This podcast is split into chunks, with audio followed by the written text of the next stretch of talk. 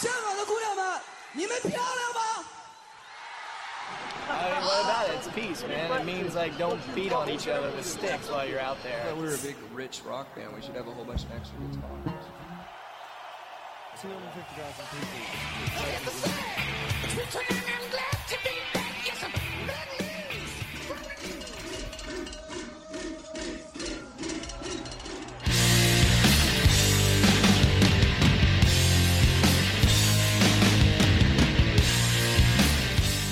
音乐不停，吐槽不止，欢迎收听本期的摇滚天堂经典现场系列，我是主播娄一冷。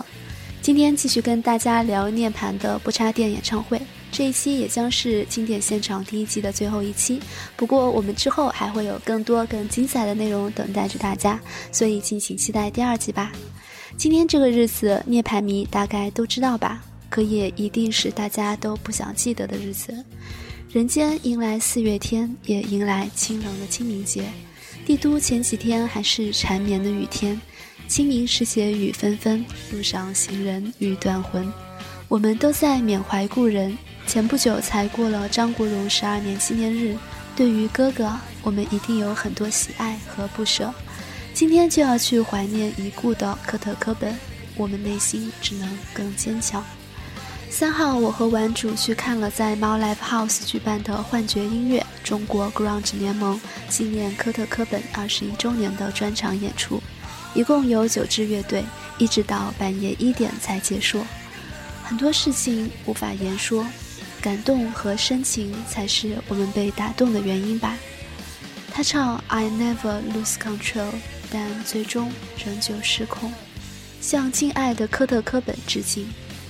节目过程中，欢迎通过以下几种方式来和我互动：新浪微博搜索“摇滚天堂”或者微信公共账号“摇滚天堂”。我们每期的曲目也会通过微信公共账号同步发送。另外，我们节目的交流群群号是二零零二六幺零零六。总之，不管您通过哪种方式来和我们联系，给我们推荐你喜欢的国内外摇滚专辑，或者对摇滚天堂提出意见和建议。都有机会获得我们送出的小礼品一份。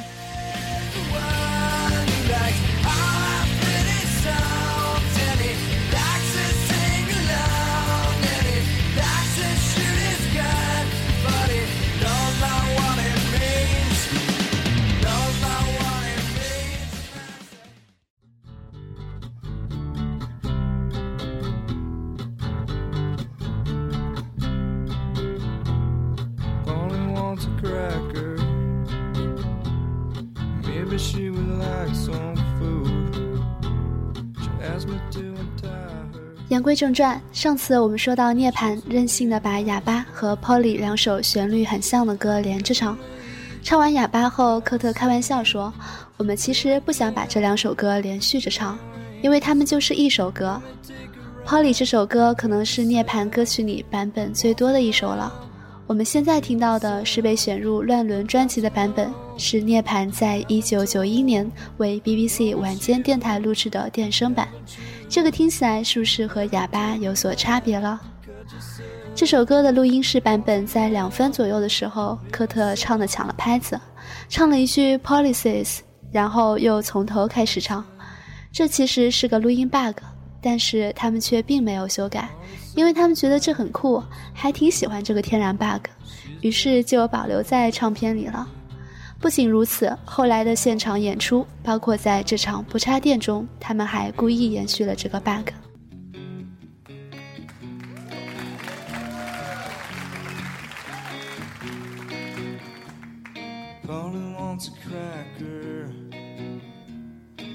Think I should get off the first. Think she wants some water to put out the blow toss.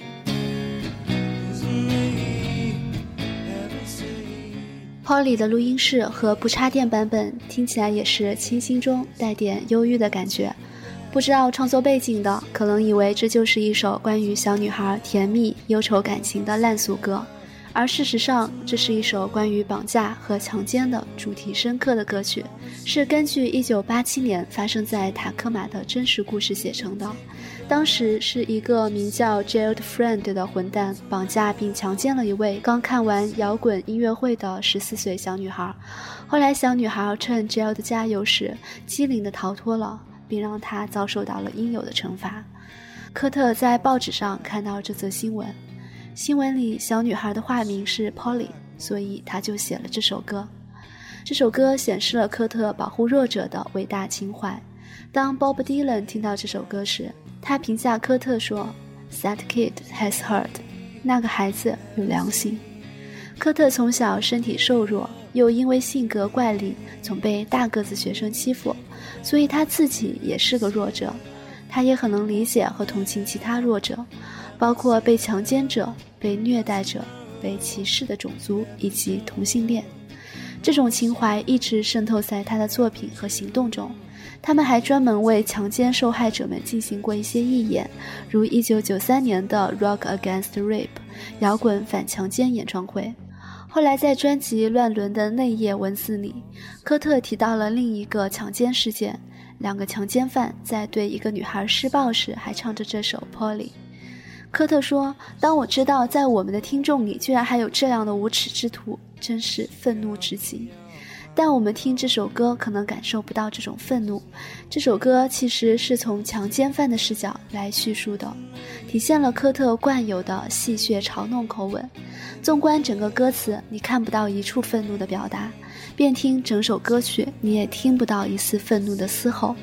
也许科特认为，表达最强大愤怒的东西。”不是语言或旋律，而是赤裸裸的事实本身。这有点像中国古人叙而不作的风格。老子只是在陈述事实，老子不会添加任何一点情绪进去。但此间的是非曲折昭然若揭，自然会引起众人的同情和愤慨。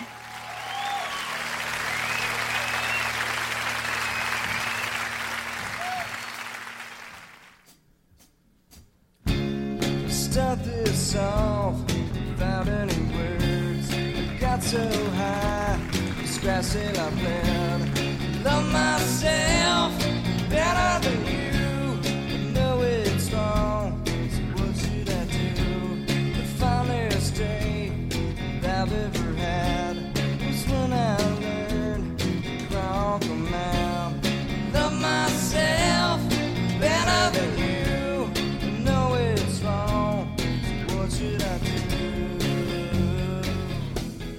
如果说 Dom 和 Polly 是对弱者的关注，那接下来的两首歌《人在旷野》（On a Plane） 和《Something in the Way》（路上的东西）则可以说是科特内心的独白。《人在旷野》的标题显然有双重含义，“plan” 也可以指抱怨的意思，但其实他在歌中反复唱的却是“我不能抱怨”。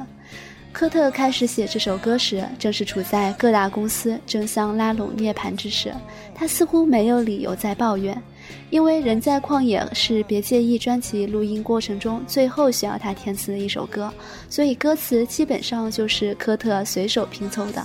这其实是他经常干的事儿，包括那首伟大的《少年心气》的歌词，也是他五分钟就搞定的。当人们在考证分析那些上句不接下句的歌词究竟是什么意思时，科特自己解释说，它实际上没什么意义，所以对他别太较真。而故意贬低自己歌词的意义，也是科特经常的态度，所以大家还是挖空心思去琢磨他歌词背后的含义。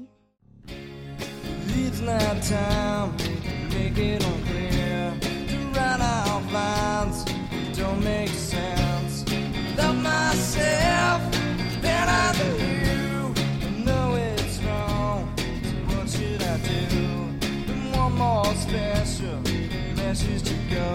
And then I'm done, and I can go home. Love myself better than you. Enough of grass and a dripping spot.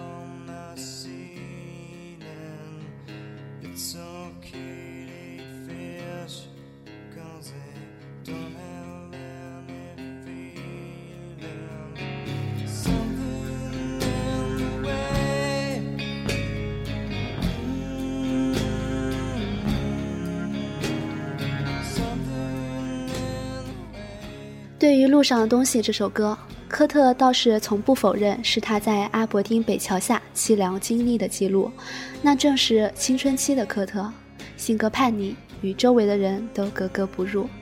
当时他父母已经离婚，结果这小子既不听他爸的话，也不听他妈的话，甚至在高中毕业前几周都已经拿到两个大学的奖学金了，竟然决定退学考音乐为生，这把他爸妈都惹毛了，两边都不要他了，所以他只好在大街上流浪，晚上就在阿伯丁北桥的桥洞中睡，饿了就在桥下钓鱼吃，直到有人告诉他那些鱼有毒，他才罢手。所以我们在这首歌中能看到“吃吃鱼真不错”，因为他们毫无感觉这样的歌词。那时候虽然挺艰苦，但科特跟很多文艺青年一样，靠精神食粮活着。他时常在桥洞的夕阳中感受兰波、威廉·巴勒斯、辛顿等诗人的幻境和忧郁，并且在桥洞下随手涂鸦。一九九四年六月，《滚石》杂志的撰稿人。迈克尔·吉尔莫来到阿伯丁，看到桥侧写了一句话，很像是科特的笔记。那句话是：“好吧，我必须要走了，到了傻瓜出走的时候了。”从那时候起，科特才终于离开他的故乡阿伯丁小城，去寻找他心中的那些路上的东西。《路上的东西》这首歌也是涅槃在录制《别介意》专辑时最费周折的一首，录制了好几遍。这对于他们也是很少见的，因为他们一般都是录一遍就完事大吉了。可见科特对这首歌是多么重视。最后，他抱着尼龙弦香琴，坐在沙发上，用一种近乎耳语的声音唱起来，才终于找到他要的感觉，认定这就是他了。为了保证他要的这种效果。最后录戴夫的鼓时，科特他们都在旁边为他助阵，让他比头几次录时轻上许多许多。因为戴夫的本性就是暴打鼓架，让他这样压抑的打鼓也是够折磨的。在不插电演唱会上，在唱这首歌时，科特让戴夫给他一个轻声的节拍，戴夫就用鼓槌在自己大腿上打拍子，所以我们听到开始的节拍声就是戴夫的大腿杰作。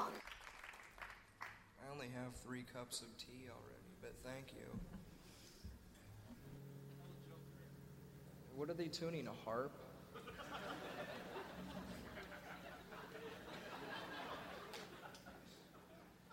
I thought we were a big rich rock band. 如果你看的是完整版的演出 DVD，那接下来就是整场演出最欢乐的时段了。唱完路上的东西，奎斯和科特居然闲扯了一会儿什么小黑鸟的故事，让人听得一头雾水，恨不得跟他们喊：“喂，能不能认真点演出了？”然后科特翻谱子看该唱什么歌了，才反应过来，哦，该唱肉偶的歌了呀。于是就招呼肉偶兄弟上台来。肉偶乐队 Meat Puppets 可以说是一支大杂烩乐队，因为他们的音乐融合了朋克、硬核、民谣等各种风格。我们现在听到的就是他们的一首关于北极光的纯器乐作品。乐队的核心是科特伍德兄弟俩。有趣的是，一个叫科特，一个叫克里斯，发音分别跟涅槃的科特和奎斯很像。他们上台后，克里斯的吉他还没到位，科特科本看他空着手，就说：“快把你的吉他背上啊！”克里斯就做了一个假装抱吉他的动作，并且嘟囔着：“得往下点钉。”科特没听清，说什么？你要唱九寸钉的歌？等调音时，他就随手拿起一本书看。而台下的观众等不及了，有的高喊“自由鸟”，这是南方摇滚乐队明纳德·斯金纳德的一首歌。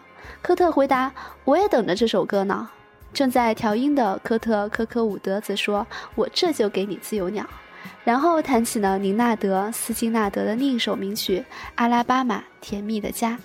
奎斯和戴夫也凑热闹，跟着演奏起来。本来正在专心看书的科特听见这动静，吃了一惊，问：“咱们这是要先干啥呀？”听清了旋律后，他也阴阳怪调的跟着唱了两句。大家乱哄哄闹腾一番后，才终于开始正式演唱了。这一段插曲虽然打断了演出，但是现在看来却是那么亲切和珍贵，因为涅槃的成员们，特别是科特。终于在台上展现出了他们放松自然的一面。他们首先翻唱了肉偶乐队的歌曲《高地》。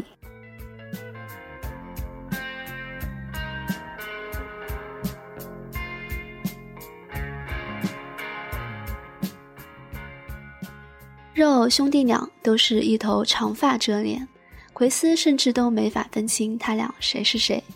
在唱完第一首歌后，奎斯想介绍一下兄弟俩，结果把名字给说反了。于是肉偶兄弟的科特连忙说：“不对，不对。”而涅槃的科特幽默地插道：“我才是科特。”克里斯也连忙辨明身份：“我是一号，他是二号。”科特则打趣地对他说：“那就用头发盖住你的眼睛吧。”言外之意就是，别管谁是谁了，闭眼谈你的情吧。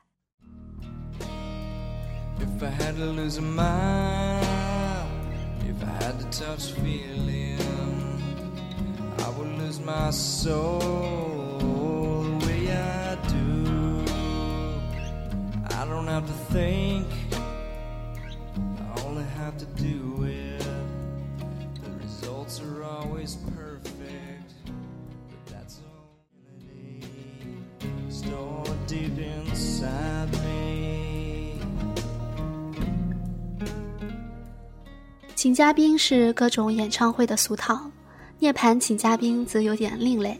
一个是他们请谁不在于名声大小，只看自己喜不喜欢；再一个，他们请一对嘉宾，居然连着翻唱人家三首歌，简直让人怀疑他们是不是自己没有合适的歌可唱了。或许他们这样做，只是因为像科特说的，我们是肉偶的忠实粉丝。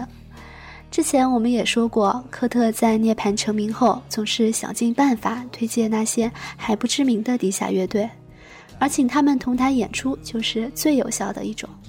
甚至在雷丁音乐节上，他们作为领衔乐队，科特要求必须让他喜欢的乐队也有机会演出，否则罢演。结果那天的音乐节成了 grunge 大汇演，包括讨厌鬼、教树、L 七、蜜江。铺石路和尤金族诸多乐队都得以在雷丁这样的舞台上一展风采，但如果不是自己喜欢的乐队，涅槃打死也不愿同台演出。比如枪花，涅槃刚刚有点名气的时候，枪花曾经想请他们一起巡演，就是枪花和 Metallic 的那场著名的联合巡演。本来这是涅槃扩大知名度的好机会，但就是因为他们讨厌枪花，所以一口拒绝了。后来，枪花的主唱 EXO Rose 又邀请涅槃参加他的三十岁生日演出，再次碰了一鼻子灰。科特还在多个场合嘲笑和挖苦枪花，于是枪花和涅槃结下了不解之仇。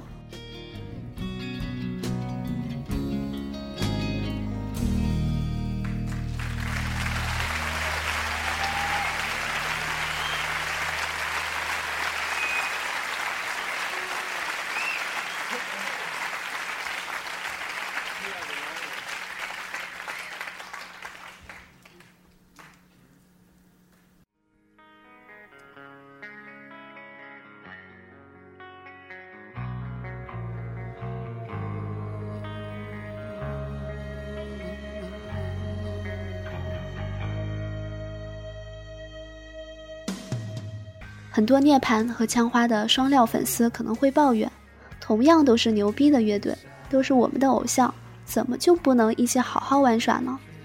其实枪花的罗斯曾是狂热的涅槃粉丝，在他们著名的《Don't Cry》的 MV 中，我们就能看到他戴了一顶印有 Nirvana 的棒球帽。这两支乐队虽然风格迥异。但其实拥有相似的背景和同样的听众，甚至连科特都承认，我们同样来自小城，同样曾被性别歧视和种族歧视的气氛所包围，而他们的听众也都是些不得志的受挫少年。屌丝何苦为难屌丝？咱们试着分析一下，枪花虽然也出自底层，但他们成功后就把自己变成了摇滚明星，他们在音乐中只是情绪化的发泄对暴力。毒品、女人、性等感官享受，即使翻唱 Bob Dylan 的歌，也有种虚张声势的感觉。而涅槃则更深刻、更真实的代表那些苦闷青年的心声。涅槃的 Grunge 是新崛起的另类音乐，而枪花的 Hell Metal 就是他们最反对、最厌恶的主流音乐之一。我们前边说了，科特总是坚决地支持弱者，包括女性、儿童、有色人种。同性恋，而枪花却是坚定的反同性恋者，并且在他们的演唱会上大喊“有色人种滚出去”。他们还曾经在演唱会之前一边放着 Nirvana 的《少年心气》，一边让摄影师拍台下的女孩，要求他们撩起衬衫，完全不顾及有些女孩的尴尬和不悦。这种完全不同的立场，可能才是涅槃和枪花针锋相对的根本原因吧。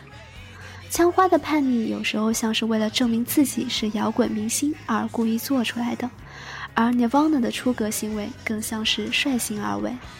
正如科特在翻唱肉偶乐队的《欧密》中所唱的：“我不考虑我做事的方式，我只是尽管去做。”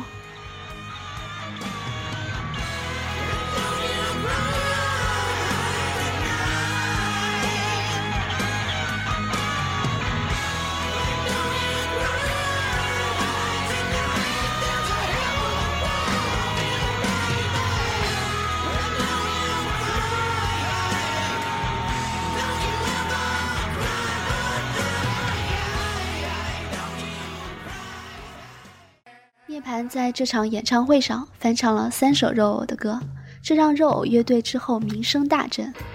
当然，他们能被请来当嘉宾，本身还是有两把刷子的。比如最后这首《火狐》（Lake of Fire） 就是一首很耐人寻味的歌曲。科特·科科伍德在一次访谈中谈到过《火狐》的创作背景，和他一起住的几个哥们儿要去参加万圣节派对，还都弄上了万圣节的装扮。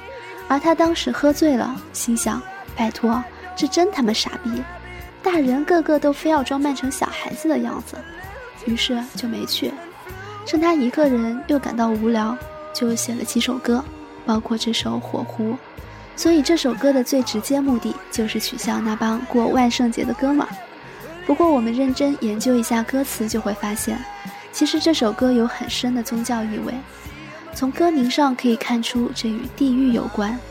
在圣经的启示录里就多次提到火湖，因为在地狱中有很多燃烧着烈火的湖泊和河流，里面散发着硫磺的怪味，这代表上帝的愤怒，用来惩罚那些生前在人世作恶的有罪之人。而科特·科科伍德在写这首歌时，却恰恰是在反讽这种传统宗教观念。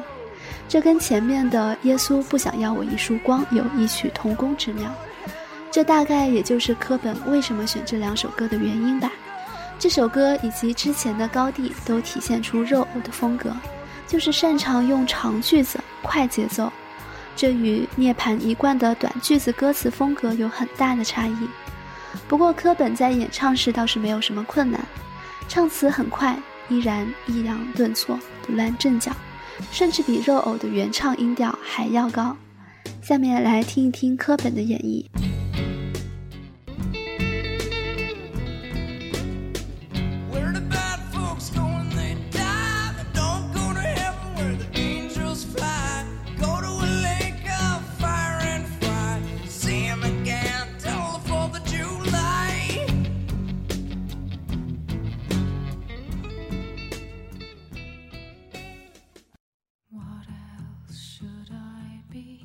所有歉意，All apologies，是涅槃此次演出中唱的最后一首自己的歌曲，所以听起来有一种谢幕的仪式感。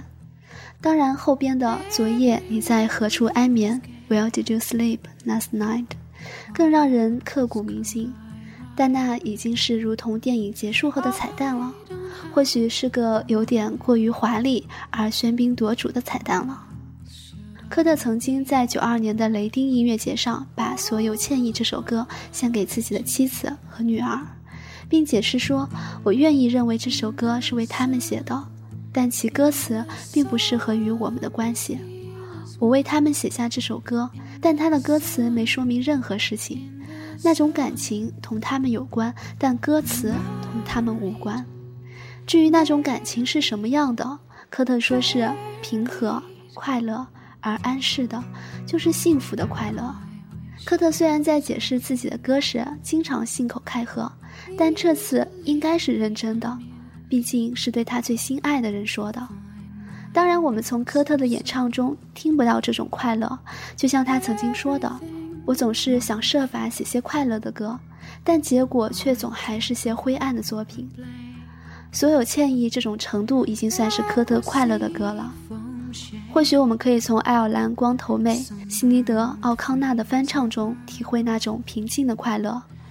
有人说，从所有歉意这首歌中能听出科特厌世和自杀的情绪，这或许有点过度解读了，但至少我们从中能听出一种厌倦和无力感。在经历了巨大的成功、无尽的周折、吸毒的风波。媒体的围攻、疲倦乏味的巡演以及一次自杀未遂后，科特或许想对所有人表达他的 apologies。他在自杀前留下的遗书中写道：“我已经好多年都不能从听音乐、写音乐以及读写东西中感到激情了。对于这些事，我感到一种难以形诸文字的负罪感。这与所有歉意歌词中的情绪如出一辙。”或许这首歌真的就是他的简版遗书，但除了他的妻子、女儿，谁能接受得起这个天才的歉意呢？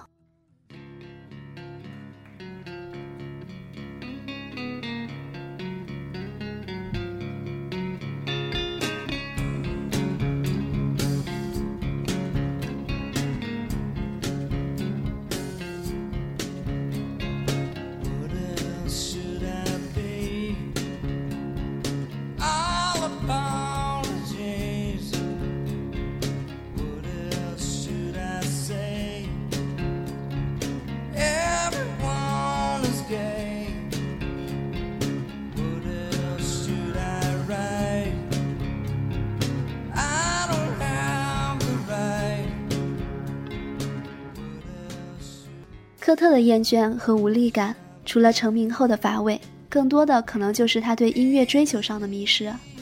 在做出了《别介意》和《在母体》两张引领 grunge 风潮并取得巨大商业成功的经典专辑后，他其实已经对自己以往的音乐形式厌倦了。那种自小时候从披头士那里继承来的真挚而流畅的音乐，又在他心里涌动。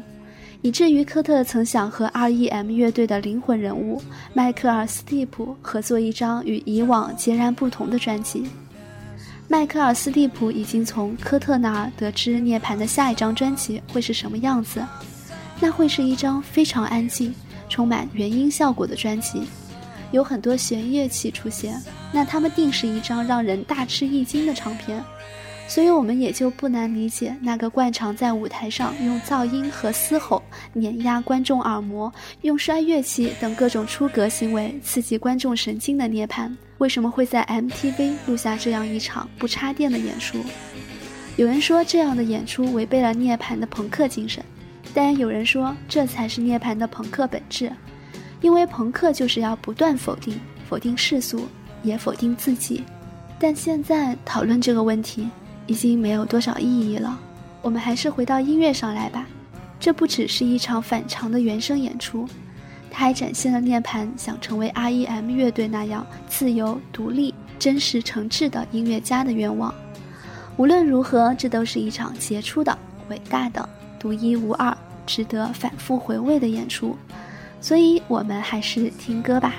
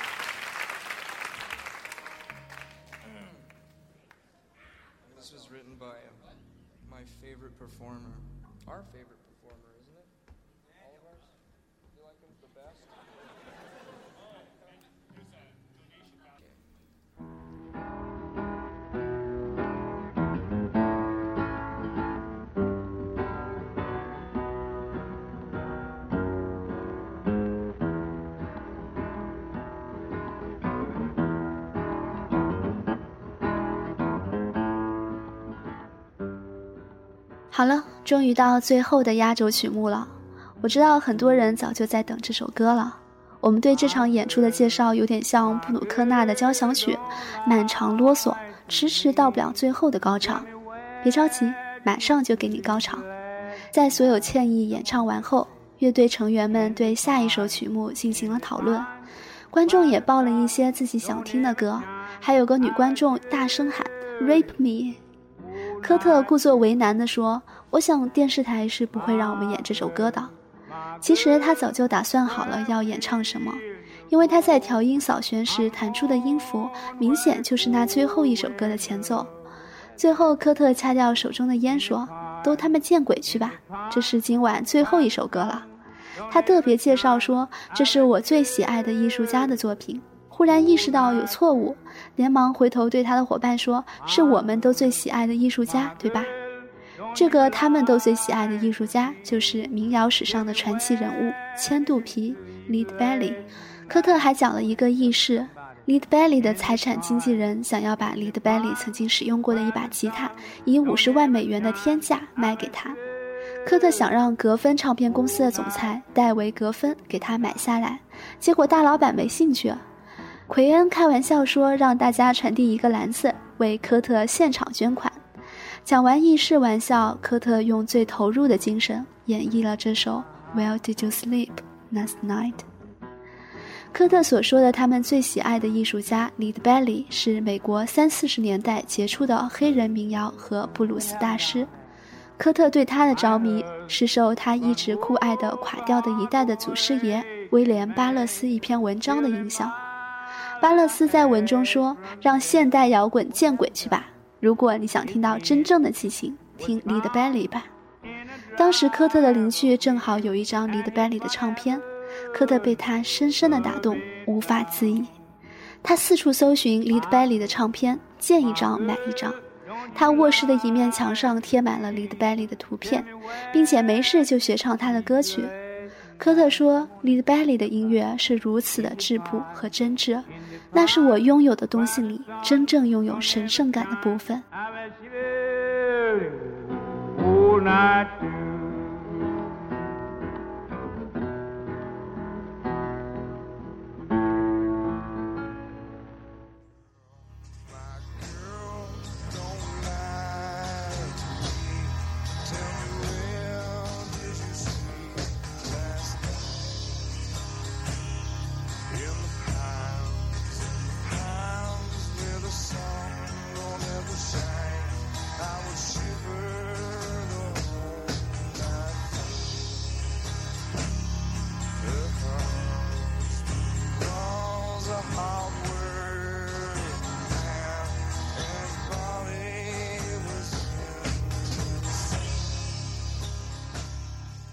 他们还在地下流行公司时，在他们第一张专辑《漂白》印发的乐队简介中，介绍了涅槃乐队所受的影响。